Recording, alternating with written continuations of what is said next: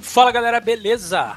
Tá começando agora mais uma edição do ArcadeCast, podcast oficial do site arcade.com.br, onde a gente se reúne mensalmente para falar sobre videogames e assuntos relacionados.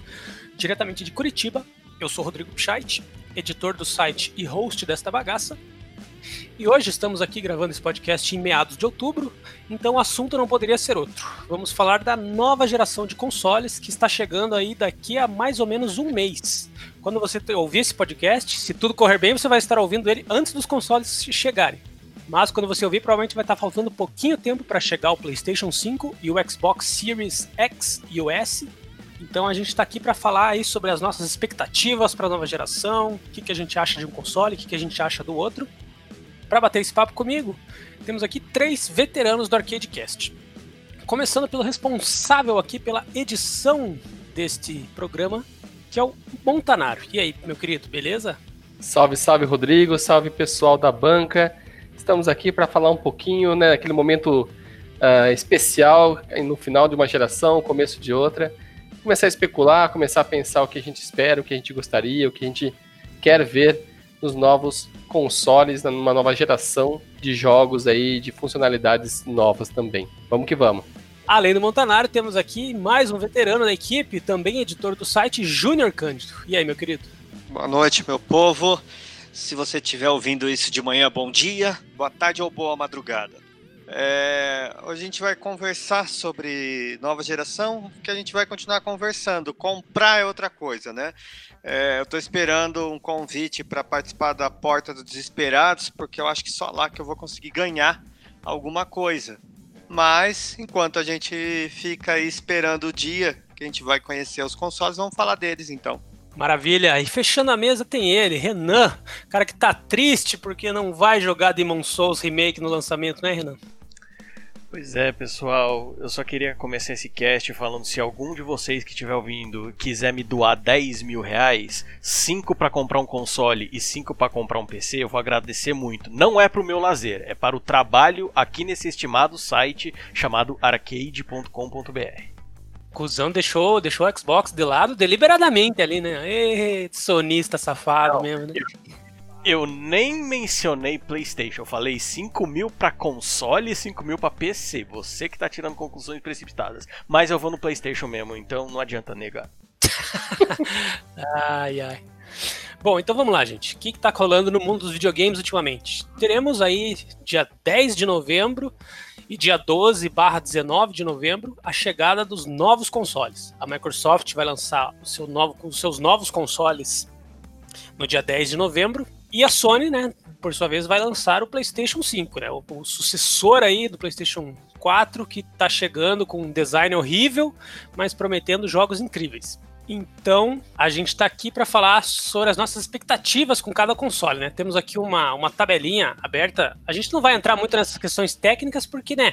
Essa questão de ah, quantos teraflops tem o meu console, quantos teraflops tem o seu, acaba não refletindo muito na, na, na, nossa experiência como jogador, né? A gente quer saber de, de bons jogos, a gente quer saber de títulos bacanas para jogar, de recursos, né? Coisas que as empresas oferecem, além de simplesmente falar de teraflops e tudo mais. Porque a Microsoft, né, ela, nesse ponto, ela vai se destacar por quê? Porque ela chega com duas opções de console na, na, geração, né? Enquanto o PlayStation 5 vai ter basicamente um console com, com entrada de disco e um console sem, a Microsoft vai ter um console mais parrudo, né? Que é o Xbox Series X, um console aí que em termos de poder de fogo, ele é até um pouco mais poderoso que o PlayStation 5, mas ela também vai ter um, um modelo de entrada um pouco mais barato, sem entrada de disco e com um espaço de armazenamento bem reduzido, que é o Xbox Series S que é, digamos, como a galera convencionou chamar aí, um modelo de entrada, né? Para quem quer entrar na nova geração, mas não está disposto a gastar os 5 mil reais que os consoles custam. Então eu queria começar esse papo sabendo de vocês o que, que, vocês acham dessa estratégia da Microsoft de, de, lançar dois consoles, dois modelos diferentes de consoles para uma mesma geração já de cara, assim, sabe? Começando aqui por Júnior. O que, que, você acha, Júnior? Bom, é, Eu acho assim, a Microsoft ela começou com a iniciativa de celular. Você, é, eu, eu sempre defendo assim que a galera às vezes fala de videogame, de nova geração, de gráficos e tal, mas falam presos dentro de uma opinião de bolha. É, a gente tem que observar a maioria dos jogadores. Ontem mesmo eu estava conversando com uma galera no Twitter e a gente estava discutindo sobre o fato de que é, em 2020 ainda tem muita gente que joga PlayStation 3, Xbox 360 e ainda tem muita gente que joga PlayStation 2. O mercado de PlayStation 2 é muito movimentado, ainda tem é, gente comprando e jogando.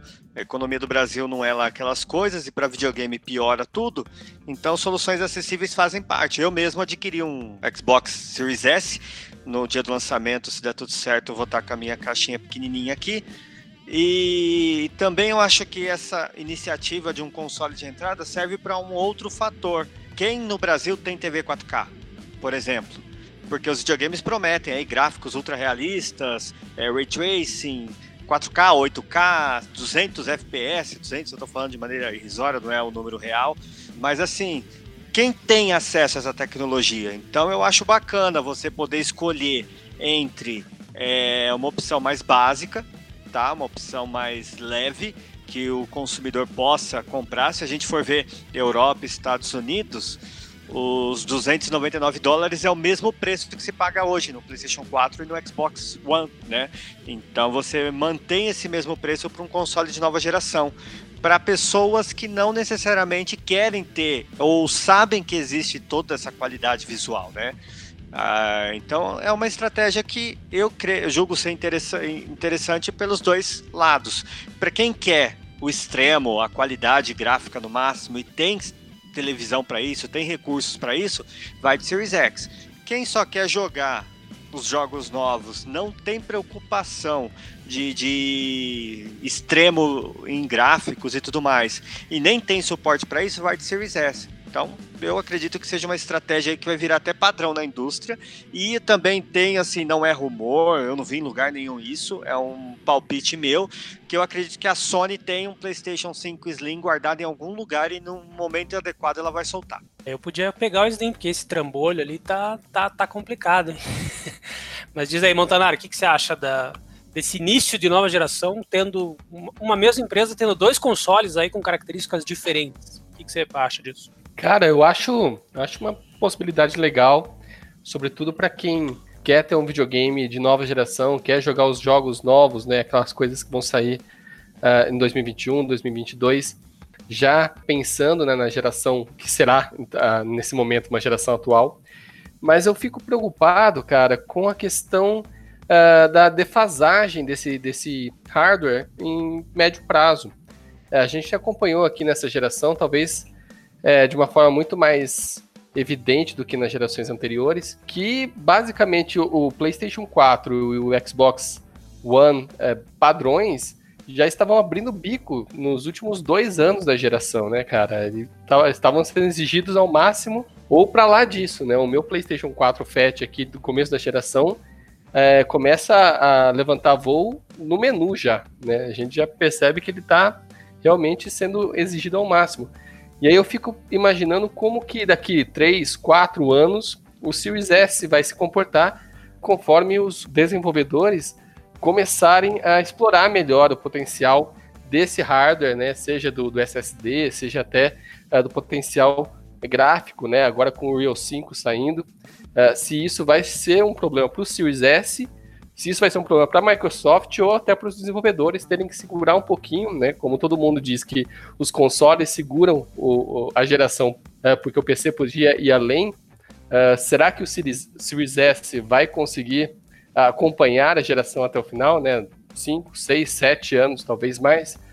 Então fica essa preocupação, porque no começo da geração, com certeza, ele será muito bem-vindo, principalmente para quem não tem esse pouquinho, esse pouquinho para lá, né? Porque para cá esse pouquinho significa dois mil reais, esse pouquinho são dois salários mínimos.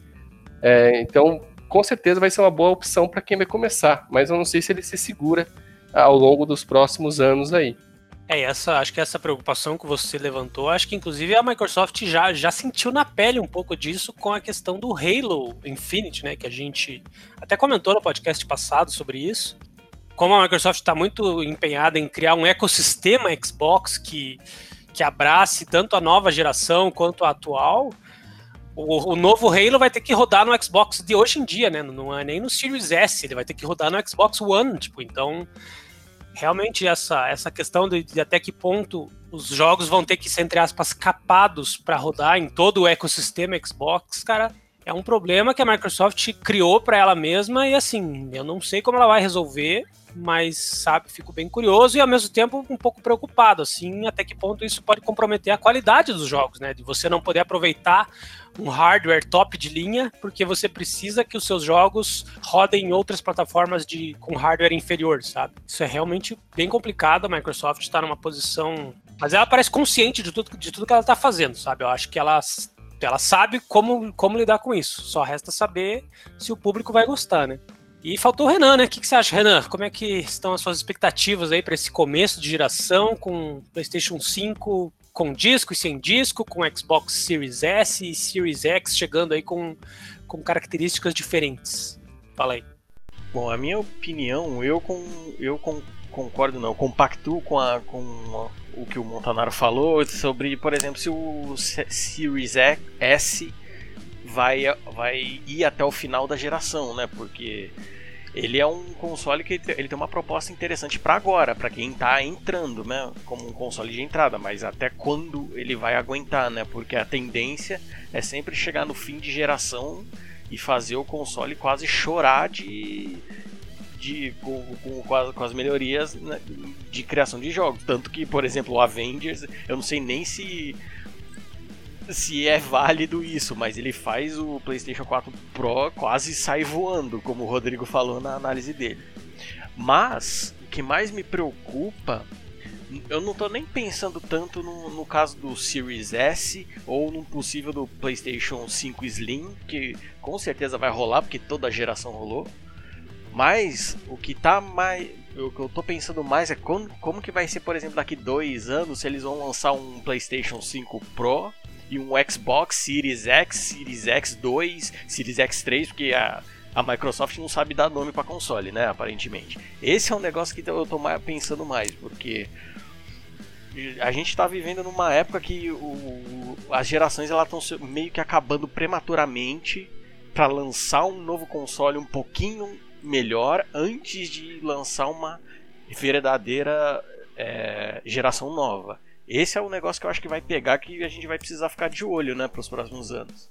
Cara, eu realmente espero de coração que essa folia de, de, de console Pro, console aprimorado, eu realmente espero que isso tenha começado e acabado nessa geração, sabe? Quer lançar um modelo menorzinho, quer lançar um PlayStation 5 Slim daqui a três anos, beleza, lança, cara, mas não fica lançando, tipo, console uma geração e meia, sabe? Tipo, porque o, o que é o PlayStation 4 Pro se não, tipo, um PlayStation 4,5, sabe? Ele tem ali um pouquinho de hardware mais potente, sabe? Mas assim, ele recebe os mesmos jogos, ele roda eles um pouquinho melhor, beleza? Mas, tipo, não é uma diferença significativa, sabe? Então, assim, já que a gente tá dando um salto de geração, eu realmente espero que seja isso, sabe? Que eu quero que o PlayStation 5, agora vou bancar o burguês safado aqui, mas eu quero que o PlayStation 5 que eu já comprei e que vai chegar aqui no dia do lançamento, eu quero que ele dure a, a geração toda, sabe? Eu não quero que ele seja um produto que daqui a três anos já fica defasado porque, ai, vamos lançar um PlayStation 5 Pro, sabe?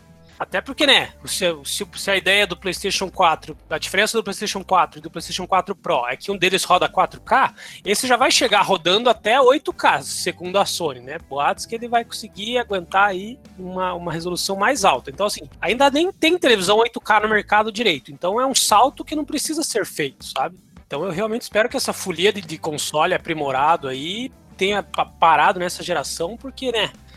Se a gente já tá difícil ter esses 5 mil reais para comprar um console agora, imagina quanto vai custar o PlayStation 5 Pro daqui a 3, 4 anos, quando, se ele for lançado, sabe? É, se, se, bem que eu penso assim, eu penso que essa, essa, essa, essa parada de consoles Pro e X que a gente viu na geração passada, acho que é um pouco mais a ver com uma correção de, de mercado do que com uma necessidade de uma nova geração, porque vocês falaram, pô, os consoles novos, né, PlayStation 5, Xbox Series X, eles têm capacidade para rodar em TVs 8K que a gente nem tem ainda.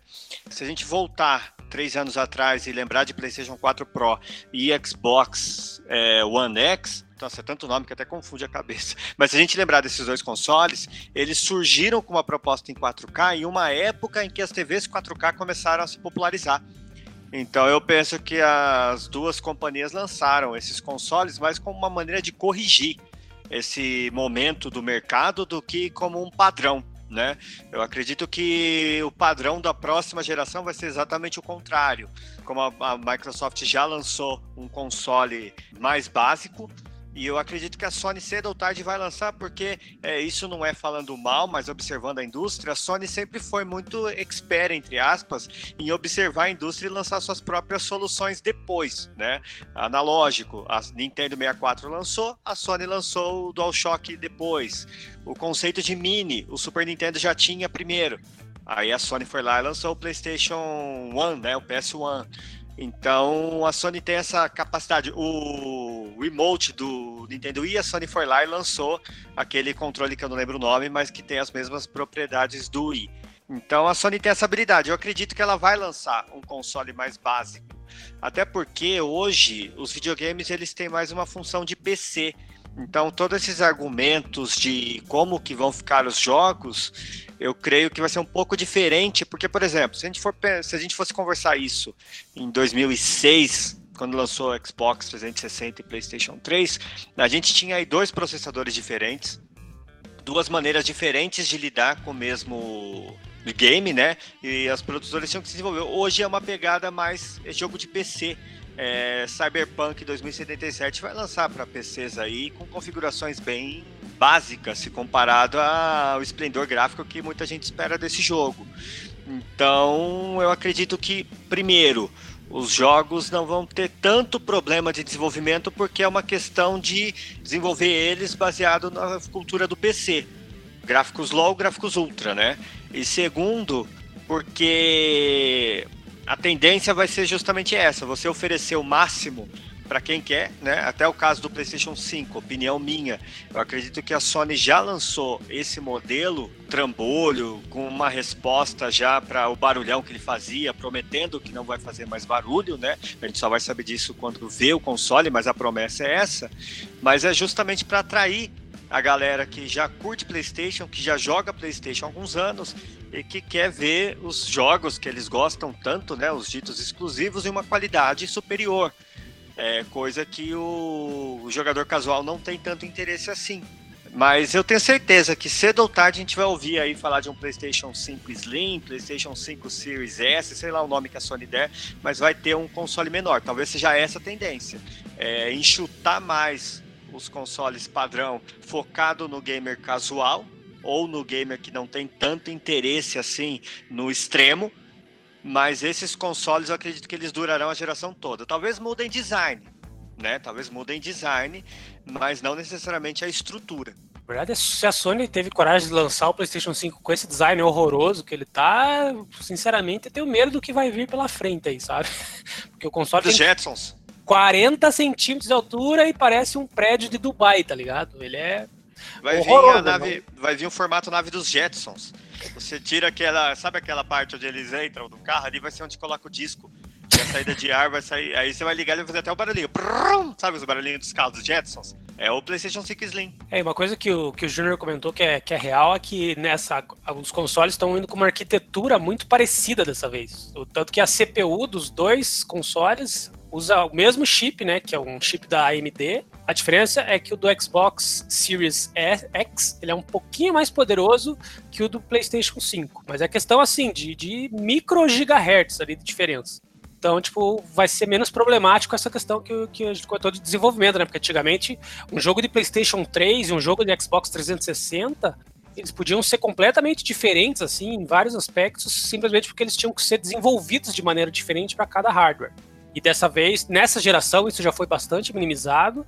E na próxima, pelo jeito, vai ser mais ainda, porque a arquitetura né, do, dos consoles ela é muito mais parecida dessa vez. É, e, e uma outra coisa importante também que a gente tem que lembrar é que o Series S ele foi capado, entre aspas, em questões como memória, né? Os consoles é, maiores, vamos chamar assim, eles têm um tera de espaço e o Series S vai ter 512 GB, né?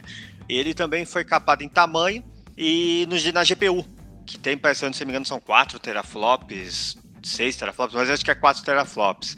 A questão é, o clock do processador do Series S é igual ao do PlayStation 5, entendeu? Então, vão ter mudanças gráficas, mas não necessariamente que vão gerar aí para o longo prazo problemas seríssimos para desenvolvedor. No meu ponto de vista, desenvolvedor que fala isso hoje, ou é preguiçoso, ou está rendendo pautas que vão gerar matérias que vão discutir sobre isso, que são lícitas, não tem problema nenhum discutir esse tema em artigos e sites internet afora. Mas eu acho que é mais focado nessa geração de conversa do que uma afirmação concreta. Exatamente. E bom, uma coisa, a gente tá, a gente como, como Montanaro pontuou, né? A gente vive num país aí onde os consoles custam absurdamente caro. Então, é o, é o, tipo de decisão agora, principalmente assim, pra galera que quero comprar, quero ter o Xbox One X ou o PlayStation 5 ou o console que for. É uma questão muito pautada assim pelos jogos que você gosta, por onde estão os seus amigos, né? Onde você vai poder jogar com seus amigos, porque uma coisa que vai ser bacana, né, da, desse início de geração é que vários jogos vão ser compatíveis entre as gerações. Né? Então, se você quiser jogar Fortnite no PlayStation 5, você vai poder jogar Fortnite com seus amigos do PlayStation 4. Tipo, vai ter essa, essa conexão de gerações assim. Então fica a galera tá muito indo muito assim na cabeça os, os, jogos exclusivos que os consoles vão receber e o ecossistema ali que você tá mais habituado, né? Eu vejo é, pessoas que são fãs do PlayStation desde sempre vão continuar no PlayStation. A galera que é fã do Xbox vai continuar no Xbox. Tem gente tipo eu, assim, que realmente gosta de videogame e gosta de ter os dois consoles. Não vou fazer isso agora porque eu não tenho 10 mil reais sobrando. Mas eu, daqui a um tempo, eu quero ver se eu pego um Xbox também, simplesmente porque eu gosto de jogar videogame, eu gosto de colecionar videogames.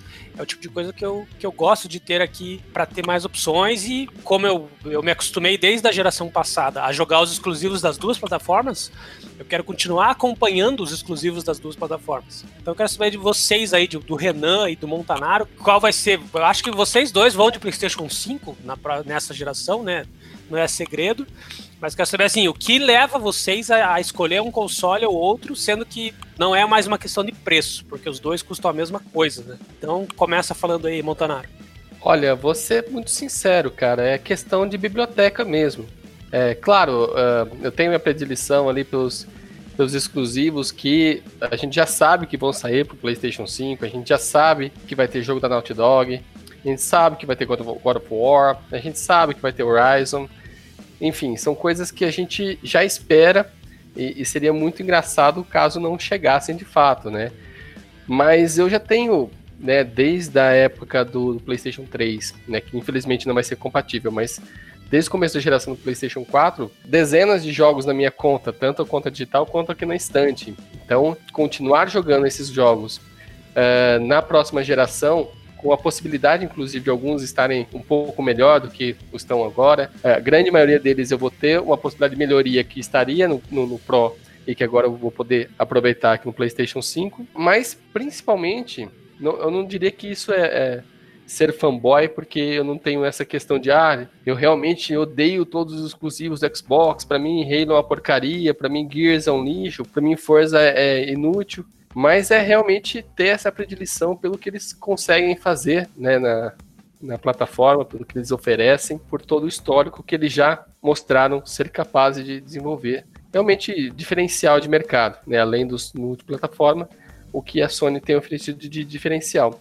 Eu só sou um pouco cético em relação ao que o Júnior comentou sobre a possibilidade da Sony também lançar uma versão de entrada, uma versão mais simples, é exatamente pelo argumento do precedente, né? A Microsoft já tentou fazer isso nessa geração, a gente já teve o tal do One, S, que basicamente foi um grande fracasso, um grande flop, que mostrou que o mercado talvez não tenha tanto espaço assim para que você lance uma versão uh, mais uh, simplificada de um sistema já estabelecido no mercado. Então, uh, eu confesso que, que vai ser realmente um teste, ver como vai acontecer com as duas plataformas da Microsoft saindo ao mesmo tempo. Se realmente o pessoal vai comprar a ideia do S ou se vai direto para o X investindo aí a longo prazo. Uh, e se a Sony vai entender isso como tendência de mercado ou como só uma possibilidade que a Microsoft, a Microsoft oferece, principalmente porque a Microsoft tem alguma coisa que a Sony não vai ter ou não tem por enquanto, que é a tal da xCloud, né? Que é a ideia de Você poder processar coisas em nuvem e, portanto, de repente, compensar uma deficiência do, do Series S com processamento em nuvem. Então, de repente, a Microsoft está apostando nisso para que o sistema dela mais simples continue valendo até o final da geração.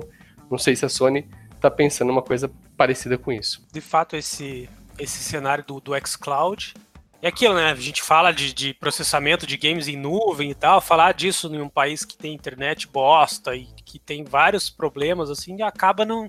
É uma realidade que ainda não condiz com a, com a nossa aqui do Brasil, porque a nossa, nossa internet é ruim, o povo vive querendo é, colocar aqueles pacotes de dados, pacote de franquia e tudo mais, que complica bastante a nossa vida. Mas em países que têm internets boas, onde as pessoas realmente já, já é uma realidade esse consumo de, de, de jogos na nuvem e tudo mais, o xCloud de fato, né, ele pode chegar como uma solução muito interessante, aí, até por questões de armazenamento, né? Aquilo que a gente falou, que o, que o Xbox Series S tem menos espaço de HD, mas, pô, e se eu puder rodar os jogos direto da nuvem, sabe? Isso já não se torna mais um problema.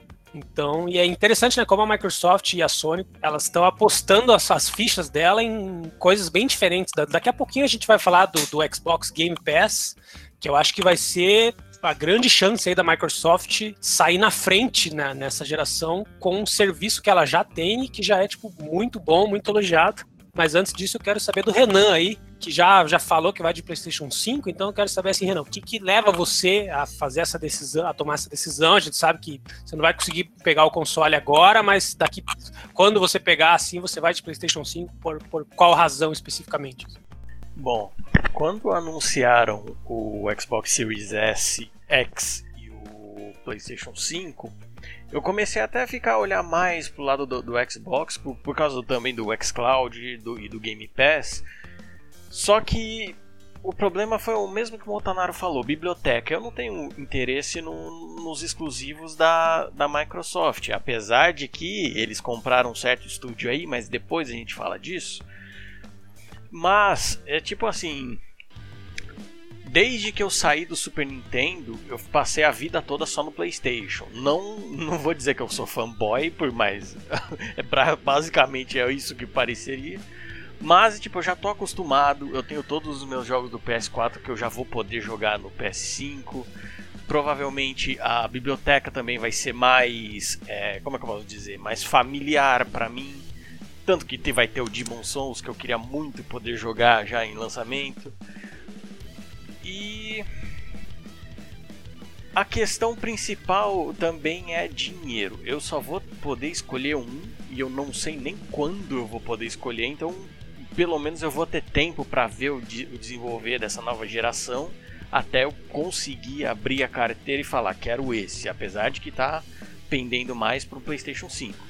Tem todo o negócio de ecossistema, tipo jogar online e tal, mas se você escuta o podcast aqui com a gente há muito tempo, você vai saber que eu, aqui desse grupo eu tenho a pior internet de todas. A minha internet ela é revoltante. Vocês que estão ouvindo, eu tinha muita vontade de expor o nome da, da companhia de internet, mas só ia dar ruim pra gente, porque é um negócio.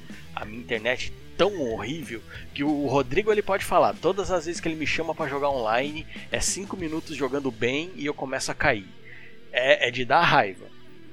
Então, eu vou acabar focando, mesmo por sendo forçado a focar mais no single player, e nesse ponto eu acredito que a, a Sony é mais forte.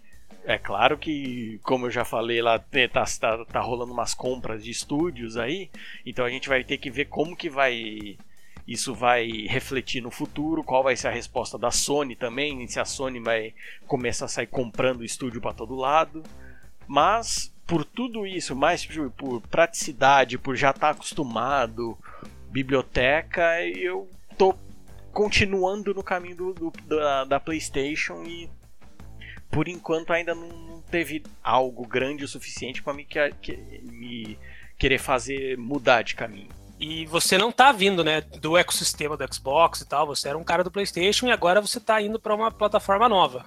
Que que o que, que, te levou a tomar essa decisão? Tipo, claro, tem a questão do valor, né? Que, que é um valor diferenciado, mas assim, você tá indo por conta do Game Pass? Você, que, qual é a experiência que você está buscando ao, ao sair da, do PlayStation? Nada impede que você compre o PlayStation 5 daqui a um tempo, mas assim, por que, que você optou por começar a geração com o Xbox Series S? Isso. Não, eu acho bacana, até quem está ouvindo a gente, ouvir todos nós falando, justamente porque aqui você está ouvindo opiniões pessoais sobre várias questões, não é aquela coisa tipo ditadora de regras que a gente vê muito na internet. Então é legal você ouvir e considerar a questão da biblioteca que o Renan e o Montanaro falaram, é muito bacana. E eu possuo uma biblioteca mesmo grande do PlayStation. O que que fez eu ir pro Xbox?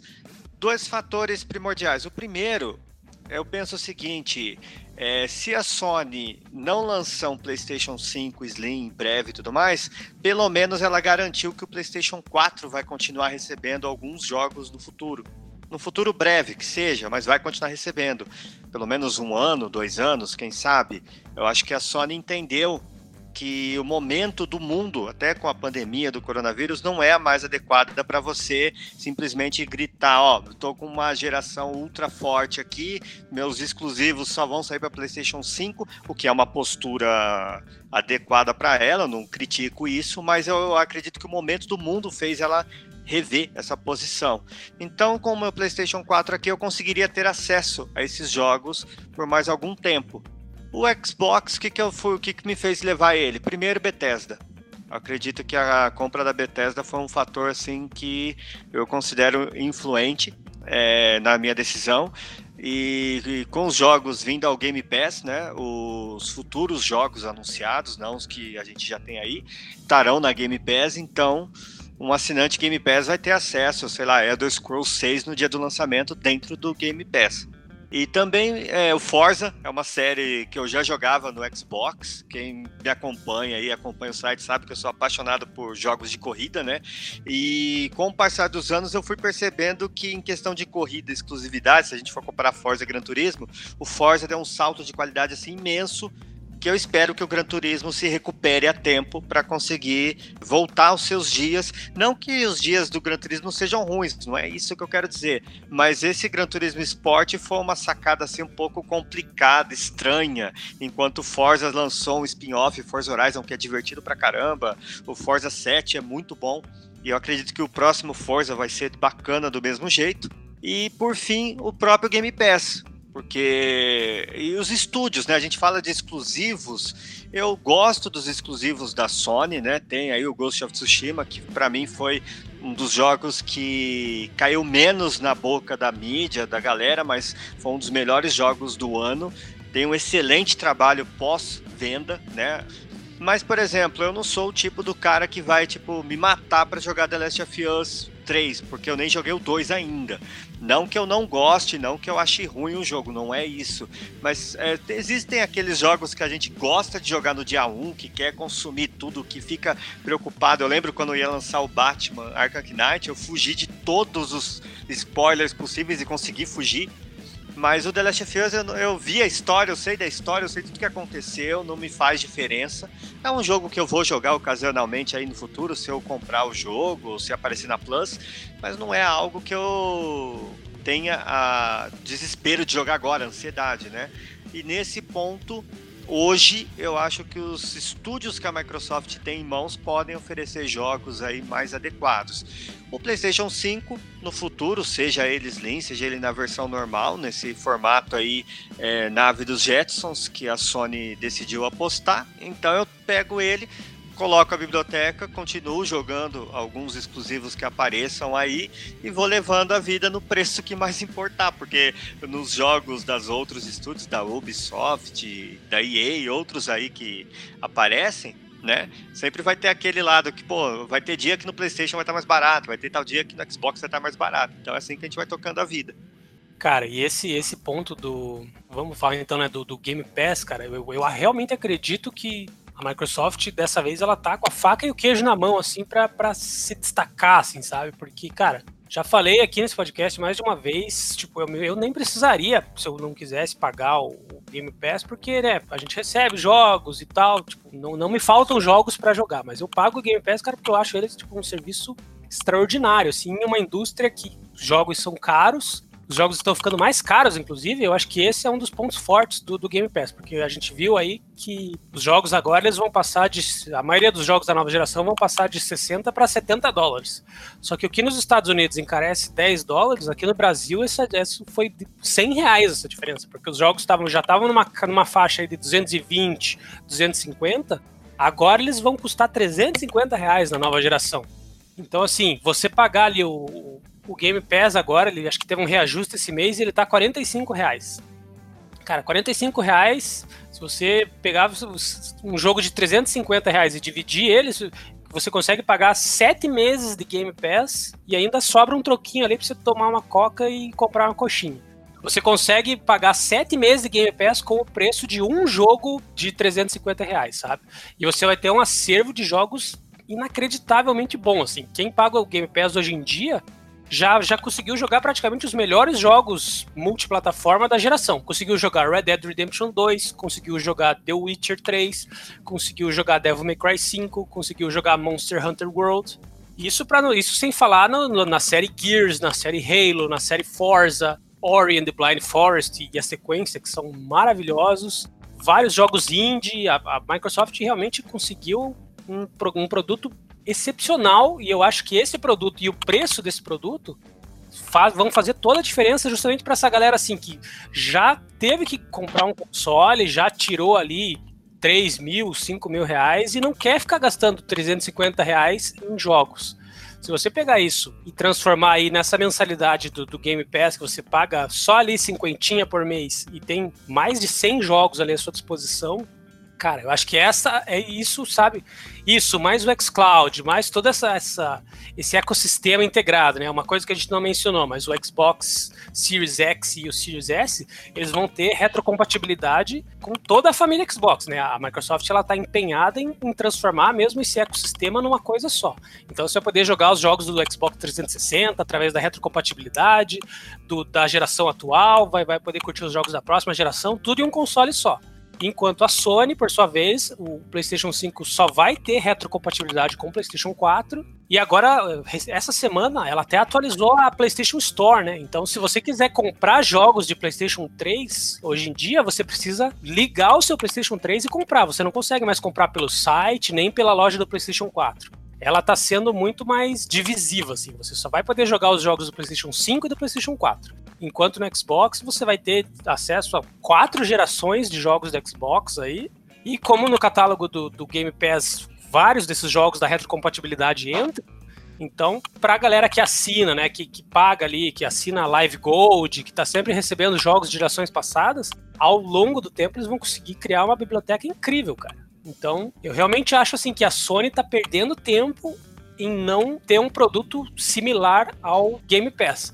Beleza, ela anunciou aquele PlayStation Plus, como que é o nome? Aquele Collection, sei lá, que vai trazer, acho que já, já no dia do lançamento do PlayStation 5 você vai ter, sei lá, 15, 12 ou 15 jogos de, de PlayStation 4. Cara, é, eu entendo que o foco desse produto são as pessoas que pularam uma geração, né? Se você não teve PlayStation 4, você já consegue comprar o PlayStation 5 e começar a jogar alguns dos melhores jogos do PlayStation 4 no seu PlayStation 5. Mas ainda assim é uma oferta muito capenga se você comparar aí com a biblioteca incrível que tem o Game Pass, e essa biblioteca está sempre sendo atualizada. Beleza, tem jogos bons que saem? Tem, mas tem jogos bons que estão entrando, tem sempre uma mudança de catálogo, assim, né? O, o Game Pass é mais parecido com uma Netflix, assim. Os jogos não vão ficar lá para sempre, né? A, a não ser os que são dos estúdios da Microsoft, da própria Microsoft. Mas essa rotatividade permite que você experimente muita coisa. Às vezes jogos que você nem compraria você consegue jogar porque eles estão no Game Pass, então às vezes você tá sem nada para jogar, dá uma, uma zapeada ali no Game Pass, encontra um joguinho que você nem conhecia direito, de repente se surpreende por ser um jogo muito bacana. Então, como eu falei, eu acho que o Game Pass, cara, até pela questão dos jogos estarem mais caros nessa geração, eu acho que ele realmente vai fazer uma diferença brutal, assim. Como o Junior falou, né? Tipo, ele tá indo primeiro pro, pro Xbox dessa vez, também para desfrutar desse catálogo do Game Pass e de tudo mais. Então eu queria saber aí, Renan e Montanaro, o que, que vocês acham disso, assim? Se vocês acham que a questão de preço de jogos vai ser decisiva para as pessoas investirem em um ou em outro. Deixa eu só falar uma coisinha antes do, do, do Game Pass. É, é, o Game Pass e o Series S, pelo menos assim, como eu, tô, eu tenho observado, eu acho que a Microsoft tem um alvo muito claro, tá? É, quando a gente fala de PlayStation, a gente tem que tomar muito cuidado para não confundir base de PlayStation de consumidor de PlayStation. Se a gente for fazer uma conta bem básica, o PlayStation 4 vendeu 110 milhões de unidades durante esses anos de vida. E foi um baita de um sucesso, um dos videogames mais vendidos de todos os tempos. Ótimo para a Sony. Mas se a gente for fazer a conta dos exclusivos que a Sony vende, ela vende 10 milhões, 15 milhões. Se não me engano, o que mais vendeu foi o God of War, que foi 18 milhões, uma coisa assim. Mas é sempre nessa média. Isso não é, não são números ruins, longe disso. Quem diria, para uma plataforma só vender 20 milhões de cópias, 10 milhões de cópias que seja, isso é muito bom, é positivo. Mas a gente tem que avaliar de duas maneiras diferentes. É, a maioria das pessoas que compraram o PlayStation 4 não compraram por causa dos exclusivos.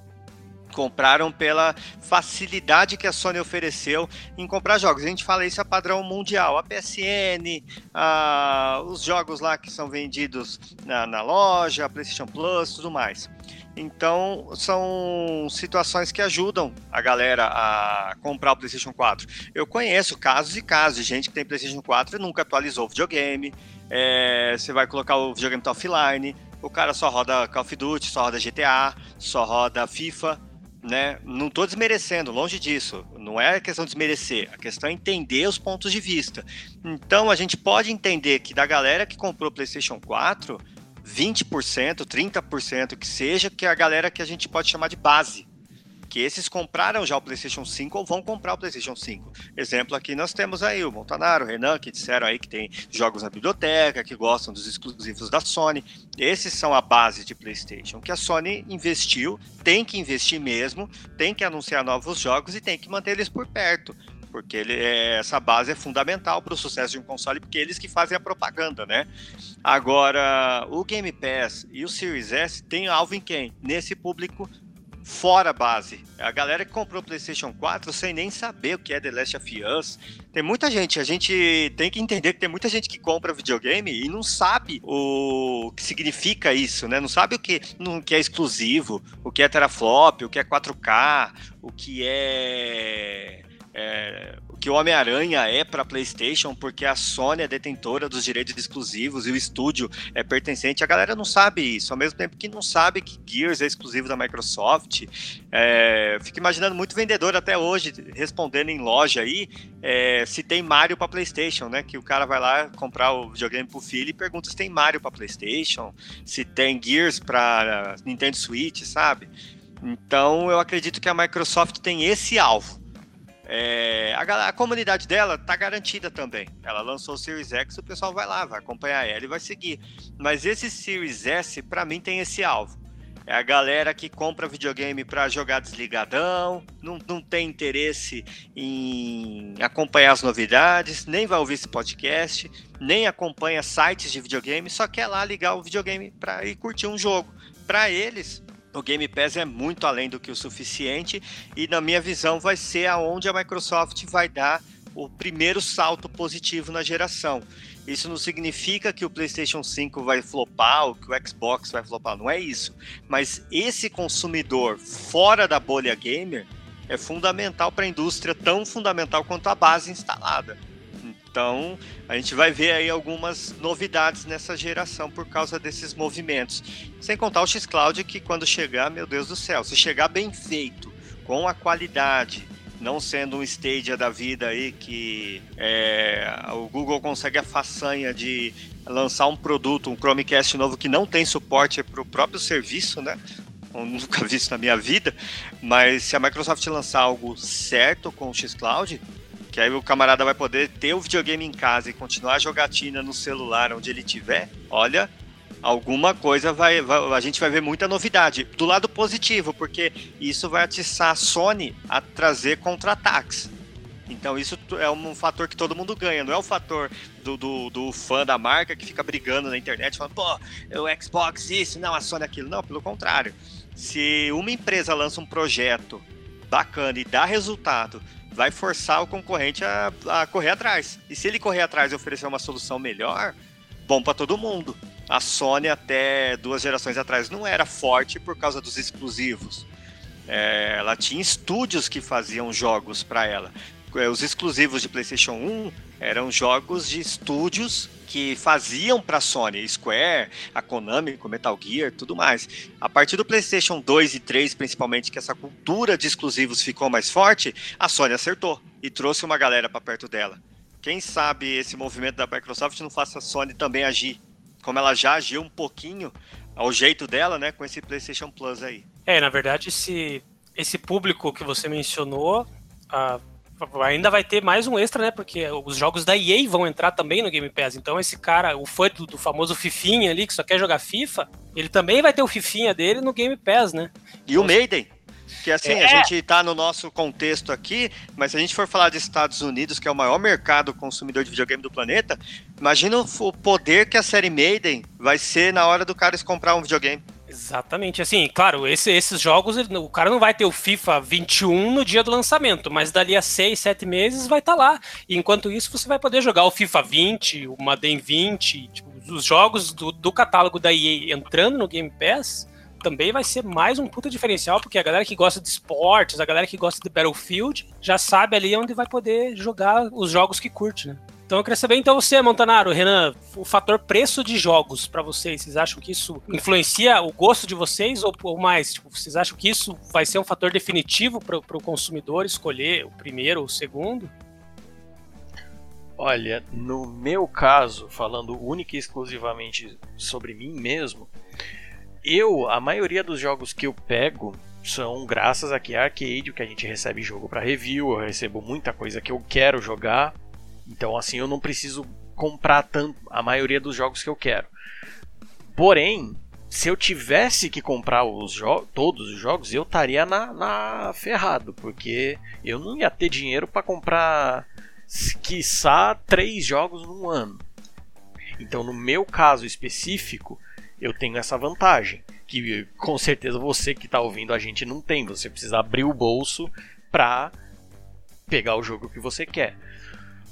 Só, e parando para pensar nesse lado, tipo, você vê, por exemplo, o Game Pass, o Game Pass é tipo negócio fechado, tipo, como que você vai recusar uma ideia dessa, tipo, eu, apesar de estar tá querendo ir pro PlayStation 5, tanto pela, pela biblioteca e tudo mais, tipo, eu, eu preciso reconhecer que o Game Pass é um negócio tão acertado que, tipo, é um negócio que se, que, se jogarem, alguém chegar para me falar, você quer? Eu vou falar, eu quero dois, eu quero três. Não tem como você recusar um negócio desse.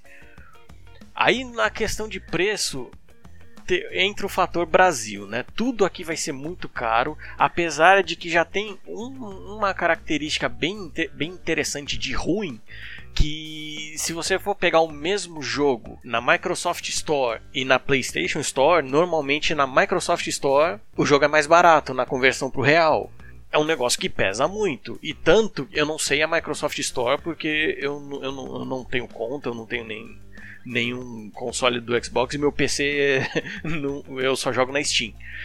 Mas a Sony, eu não sei porquê, até hoje não tem parcelamento na PS Store. Aqui no Brasil, se tivesse parcelamento, seria uma coisa maravilhosa. Eu estaria comprando o jogo adoidado.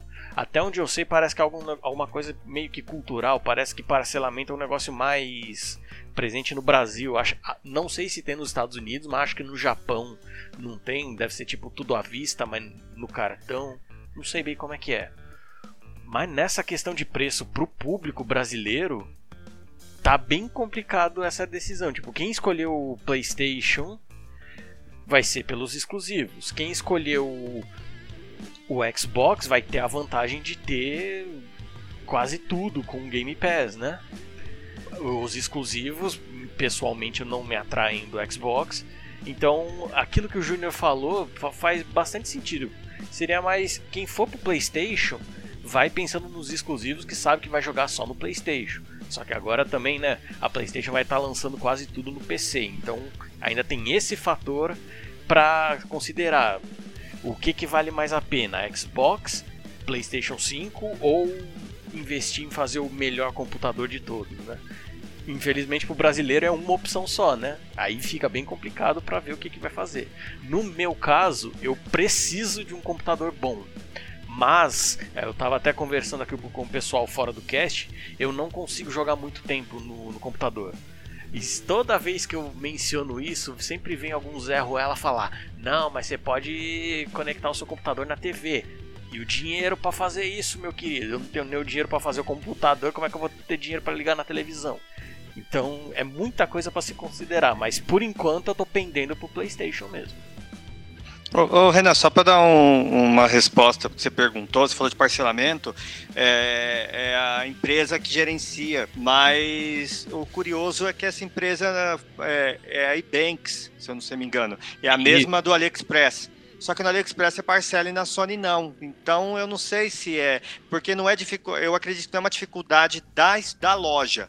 Para mim é, um, é uma decisão da Sony solicitada para a empresa que faz essa ponte, sabe? E uma outra coisa também que a gente esqueceu de mencionar, que ajuda também a falar de preço, é que assinante Game Pass tem 20% de desconto na compra dos jogos de Xbox. Verdade, mais um diferencial aí, né? E, bom, Montanaro, falta você. O que, que você acha aí da questão de preços do, de jogos e como isso vai afetar o consumidor, coitado, que é quem tira o escorpião do bolso para comprar seus suados joguinhos?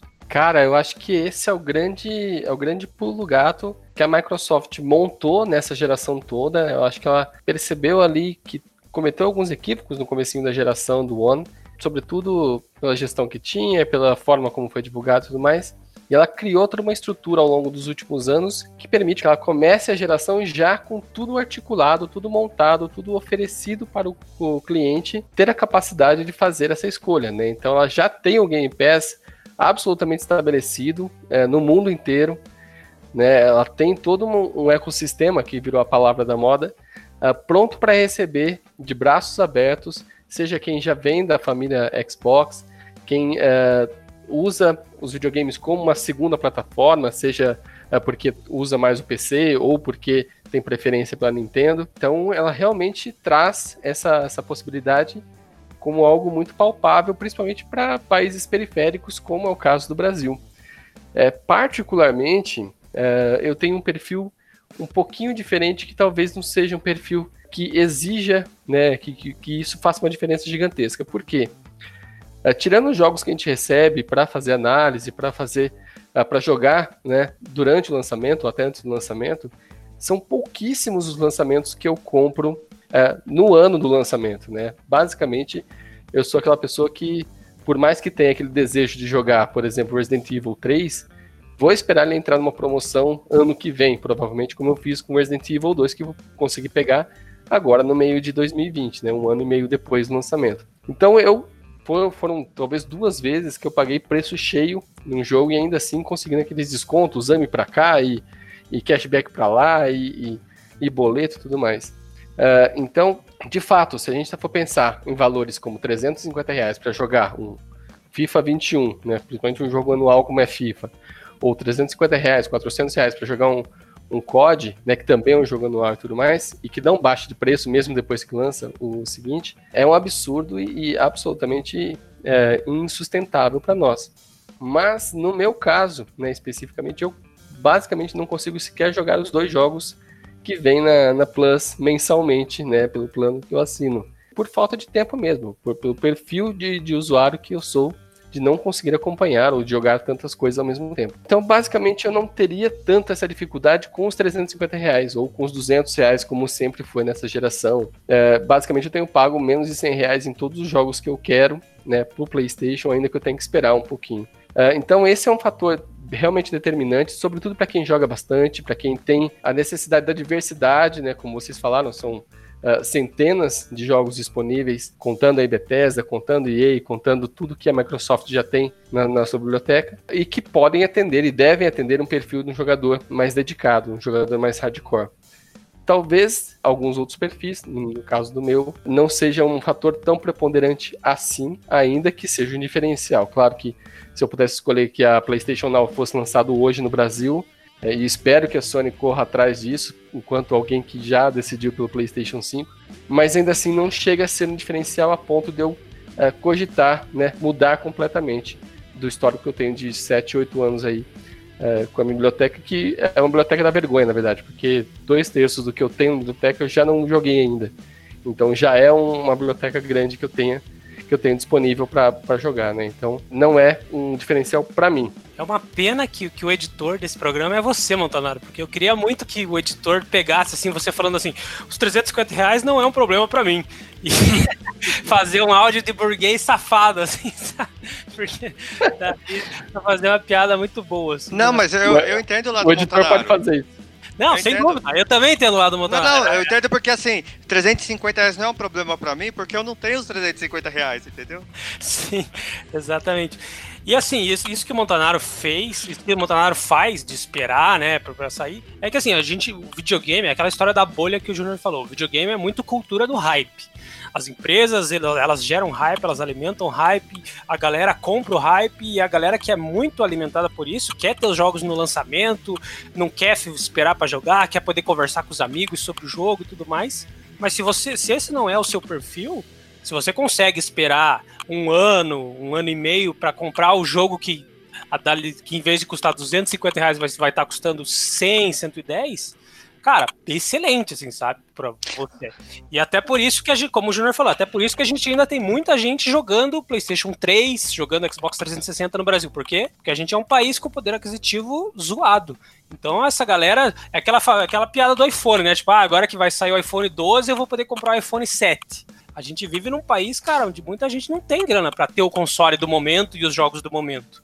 Então, para essa galera, esperar promoções. Aqui no Brasil, a gente sabe que a pirataria sempre foi muito forte, né? Ela, ela deixou de existir nessa geração, né? O PlayStation 4 e Xbox One eles não foram pirateados, mas se você pega até o Nintendo Switch é pirateado de um jeito bizarro, ainda que os caras botam tipo um grampo de roupa no, no, console e faz, consegue piratear, mas tipo, é questão de, de, poder aquisitivo, sabe? Então, assim, você já. Um console de 5 mil, daí cada jogo custa 350. Então é uma conta que simplesmente não cabe no orçamento da esmagadora maioria do público brasileiro. Então, tipo, é questão realmente de perfil. Se você consegue esperar, se você consegue escapar do hype, se você consegue fugir dos spoilers, se você não liga de jogar o jogo daqui a um ano, cara, faz, vai no, nisso, nisso, que o Montanaro falou, esperar promoção, espera o, o, tempo que você puder, porque, cara, é a melhor saída, assim, para você não ir à falência comprando jogos. É, até, até porque tem uma outra questão também, a gente tem que considerar a indústria de games no padrão global e no padrão Brasil. É, se a gente for analisar de uma maneira bem fria, mesmo com, os, mesmo com Sony e Microsoft existindo no Brasil, a Ubisoft também tem escritório aqui, a Nintendo, embora as pessoas digam, ah, a Nintendo está no Brasil, ela não está. Ela simplesmente tem uma representação aqui que vende os consoles, mas já é alguma coisa. Mas a cultura do videogame é feita pensando no cara do estrangeiro, pensando no europeu, pensando no japonês, no americano, porque é um público que simplesmente tem um poder aquisitivo diferente. É 60 dólares em 95, que comprava lá um cartucho do Mortal Kombat, do Sonic, do Mario, seja lá o que for, são os mesmos 60 dólares que comprou jogos até essa última geração né? O, a inflação não é tão pesada assim. Então é aquela cultura da fila no dia do lançamento, aquela coisa toda. Aqui no Brasil, eles simplesmente importaram essa questão do hype, dessas coisas, mas a, não, não, trouxeram para a cultura brasileira, não adaptaram para a realidade brasileira. Então eu penso assim, é, quando a gente era criança, por exemplo, eu lembro que, pô, vocês também vão me ajudar nessa conta. Era o Donkey Kong 1 foi lançado em 94, certo? Mas vocês jogavam eles em 95, em 96, em 97, em 98. Né? Passados anos do lançamento, quando o jogo ainda estava em evidência, mesmo tendo saído outros depois, a gente jogava ainda os mesmos jogos. Hoje, essa cultura do hype fez a gente ser um pouco mais afobado, a internet ajuda muito nisso, né? Então é um desespero muito grande em se jogar o lançamento. Então, é, até a gente já conversou isso outras vezes, jogos que não terminam, porque, nossa, lançou agora o Fall Guys, então, sei lá, um, do, 20 milhões de pessoas jogando Fall Guys, porque lançou, meu Deus do céu, Fall Guys, Fall Guys, Fall Guys, Fall Guys. Nós passamos um mês, ninguém nem fala, nem fala mais do jogo, e o jogo continua sendo bom. É, agora, o The Last of Us, lá, um mês antes de lançar o jogo, o Senhor Amado, só The Last of Us, ai, a Ellie isso, ai, não sei o que lá, o Joel aquilo, ah, porque o The Last of Us, esse é o jogo, cadê que hoje eu não escuto mais ninguém falar do jogo? Né? Porque o marketing dos, dos games é essa coisa do próximo, sempre o próximo, né? Não valoriza o que já tem. Valoriza sim, mas não daquele jeito, né? É, de fazer com que a pessoa tenha experiência num futuro breve. O mundo mudou. Isso não é uma crítica, não é que está errado, mas o mundo funciona assim hoje. Então, para o brasileiro, infelizmente, sobra o quê? Viver de promoção, viver de espera, né? E mais uma vez usando aí o Game Pass, esperando que a Sony traga, como o Montanaro falou, PlayStation Now no Brasil. Já seria uma ótima, né? Porque se eu não sei me engano, as TVs da Sony também têm suporte a essa tecnologia. Então seria muito útil. E só, só para abrir um parênteses aqui nessa questão de valores, a indústria dos videogames ela passou quase 15 anos com o preço congelado de 60 dólares, né? 59 dólares. Os jogos AAA eles custaram 59 dólares por quase 15 anos, cara. Quase 15 anos, isso é o quê? Dá praticamente duas gerações. Então, assim, a gente tem que levar em consideração que o preço de, de, de, produzir jogos mudou, né? Porque a tecnologia avançou, né? Não é o jogo que o cara produzia com 100 milhões no PlayStation 3, hoje em dia ele não produz o mesmo jogo, um jogo com a mesma qualidade no PlayStation 5. Então, tipo, houve aí questões de inflação, de valorização da moeda e os jogos hoje em dia eles são mais longos, os jogos demoram mais tempo para ficarem prontos, né? Se a gente pegar, por exemplo, o Cyberpunk, ele é um jogo que está em desenvolvimento já faz seis anos, eu acho. Então, assim, o, como quem paga essa conta, sabe? Tipo assim, se, se, o cara vai lá e mantém esse mesmo preço congelado de 15 anos em um jogo que demorou 6 anos para ser desenvolvido, como que fica essa conta, sabe? Será que esse jogo deu lucro? Porque a, a CD Projekt Red ficou pagando o salário da equipe ao longo do desenvolvimento. Os caras hoje em dia estão fazendo crunch ainda para terminar o jogo e tudo mais, mas assim, é, esse aumento de preço, por mais que aqui no Brasil eles sejam a mordida seja um pouco mais dolorida, porque a nossa moeda, em comparação ao dólar, ela é muito desvalorizada, mas assim, a gente tem que entender que a indústria dos videogames mudou muito nesses 15 anos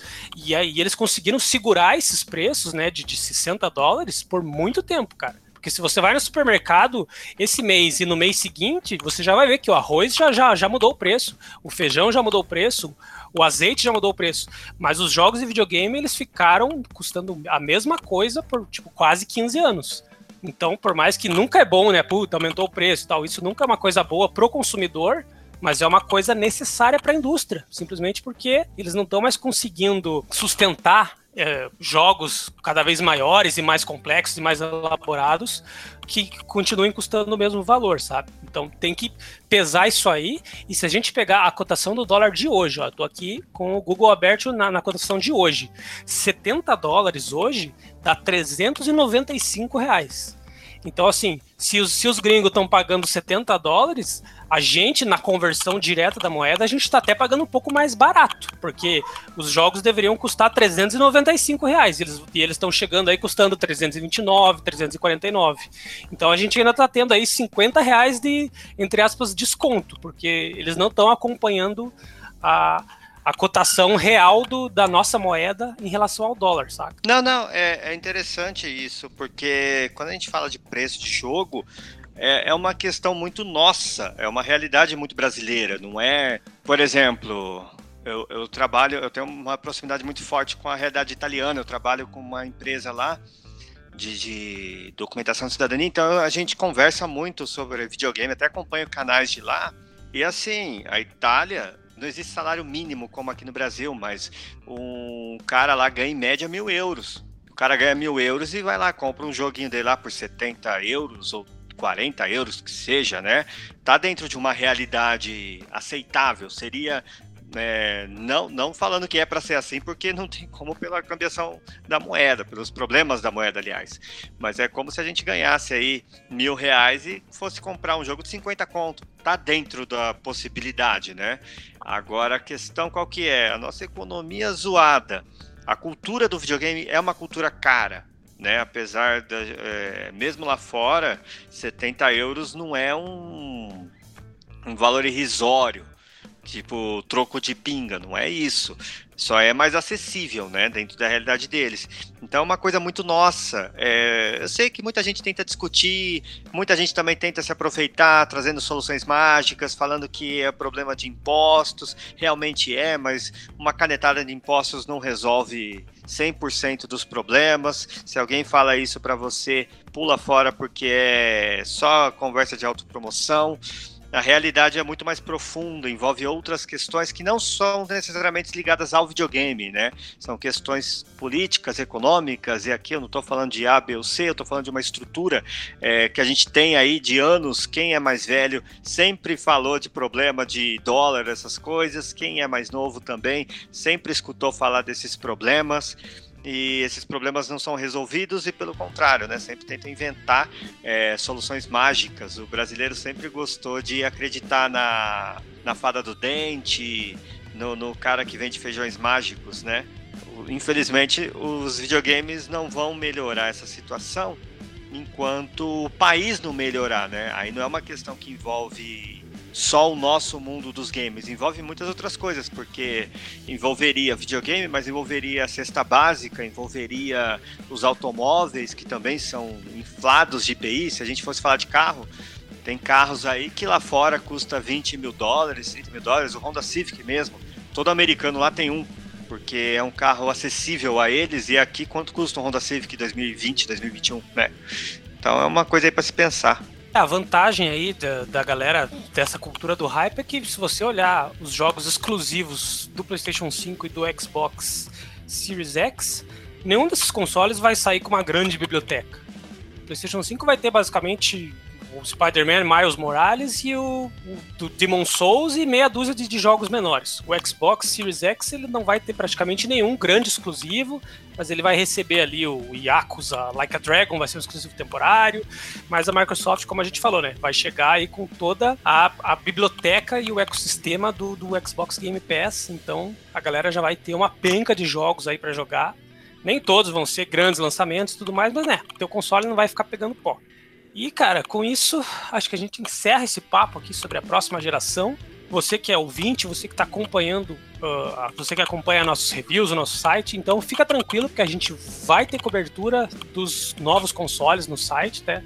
Então, como a gente falou, eu vou ter um PlayStation 5, o Júnior vai ter um Xbox Series S, então a gente vai conseguir cobrir aí da melhor maneira possível os novos jogos. Então, se você já, já quer se planejar para uma compra de final de ano, se você está pensando em trocar de console no ano que vem, fica de olho no site porque a gente vai conseguir acompanhar aí os, os lançamentos, né? E principalmente essa, essa transição de gerações também, né? A gente vai entrar numa época agora de dos jogos chamados cross-gen, né? Jogos que saem para PlayStation 4 e para PlayStation 5, que saem para Xbox One e para Xbox Series X. Agora os jogos ainda vão ter aquele lance de upgrades automáticos, upgrades gratuitos, nem todos vão ser assim. Tem, tem empresa tipo a, a Remedy que fez aquela palhaçada do Control lá só para fuder todo mundo que já comprou o jogo básico. Enfim, o fato é, a gente tirou o escorpião do bolso com muita dor e vamos estar na nova geração assim que ela chegar. Então, se você gosta de videogame, se você gosta do nosso trabalho, continua acompanhando porque a gente vai estar tá, chegar com tudo aí na nova geração, cobrindo os jogos da melhor maneira possível daquele jeito que você conhece, né? Com, sem rabo preso, falando as verdades, doa quem doer. Nossa, pareceu uma frase do Gil Gomes isso, né? Então acho que é isso. Se você ouviu, se você gostou desse papo, deixa o seu comentário aí. Você pode seguir a gente nas redes sociais, facebook.com.br revistarcade, instagram.com, no Instagram é arroba revistarcade também, a gente está no Twitter como revistarcade, estamos no Telegram, estamos até no TikTok, se eu não me engano. E é isso. Acompanha nosso trabalho. Deixa aí nos comentários se você vai de PlayStation 5, se você vai de Xbox Series. O que, que você acha dessa questão dos preços? O que, que você acha do, do serviço Game Pass? Se você acha que ele vai realmente pender a balança mais pro lado da Microsoft dessa vez? Deixe a sua opinião sobre o assunto, que daqui a um mês, talvez um pouquinho mais, talvez um pouquinho menos, a gente está de volta aí para falar, talvez, as nossas primeiras impressões sobre a nova geração. Não sei, ainda não temos uma pauta definida, mas de qualquer jeito, logo mais a gente está de volta, beleza? Então, meus queridos, quero agradecer aqui imensamente o Montanaro, a equipe audiovisual, sempre aqui, sagaz nas suas colocações. Agradecer também o Renan e o Júnior, que participaram aqui da roda comigo. E até o próximo ArcadeCast, galera. Aquele abraço. Falou! Sony e Microsoft, escutem nesse finalzinho de cast. Esqueçam as porra que a Apple inventa, beleza? Façam as coisas de vocês. Não vão nada deles não, que os caras são burros. É, videogame com carregador, por favor. com, com cabo, né? Videogame vai vir, tem tomada depois.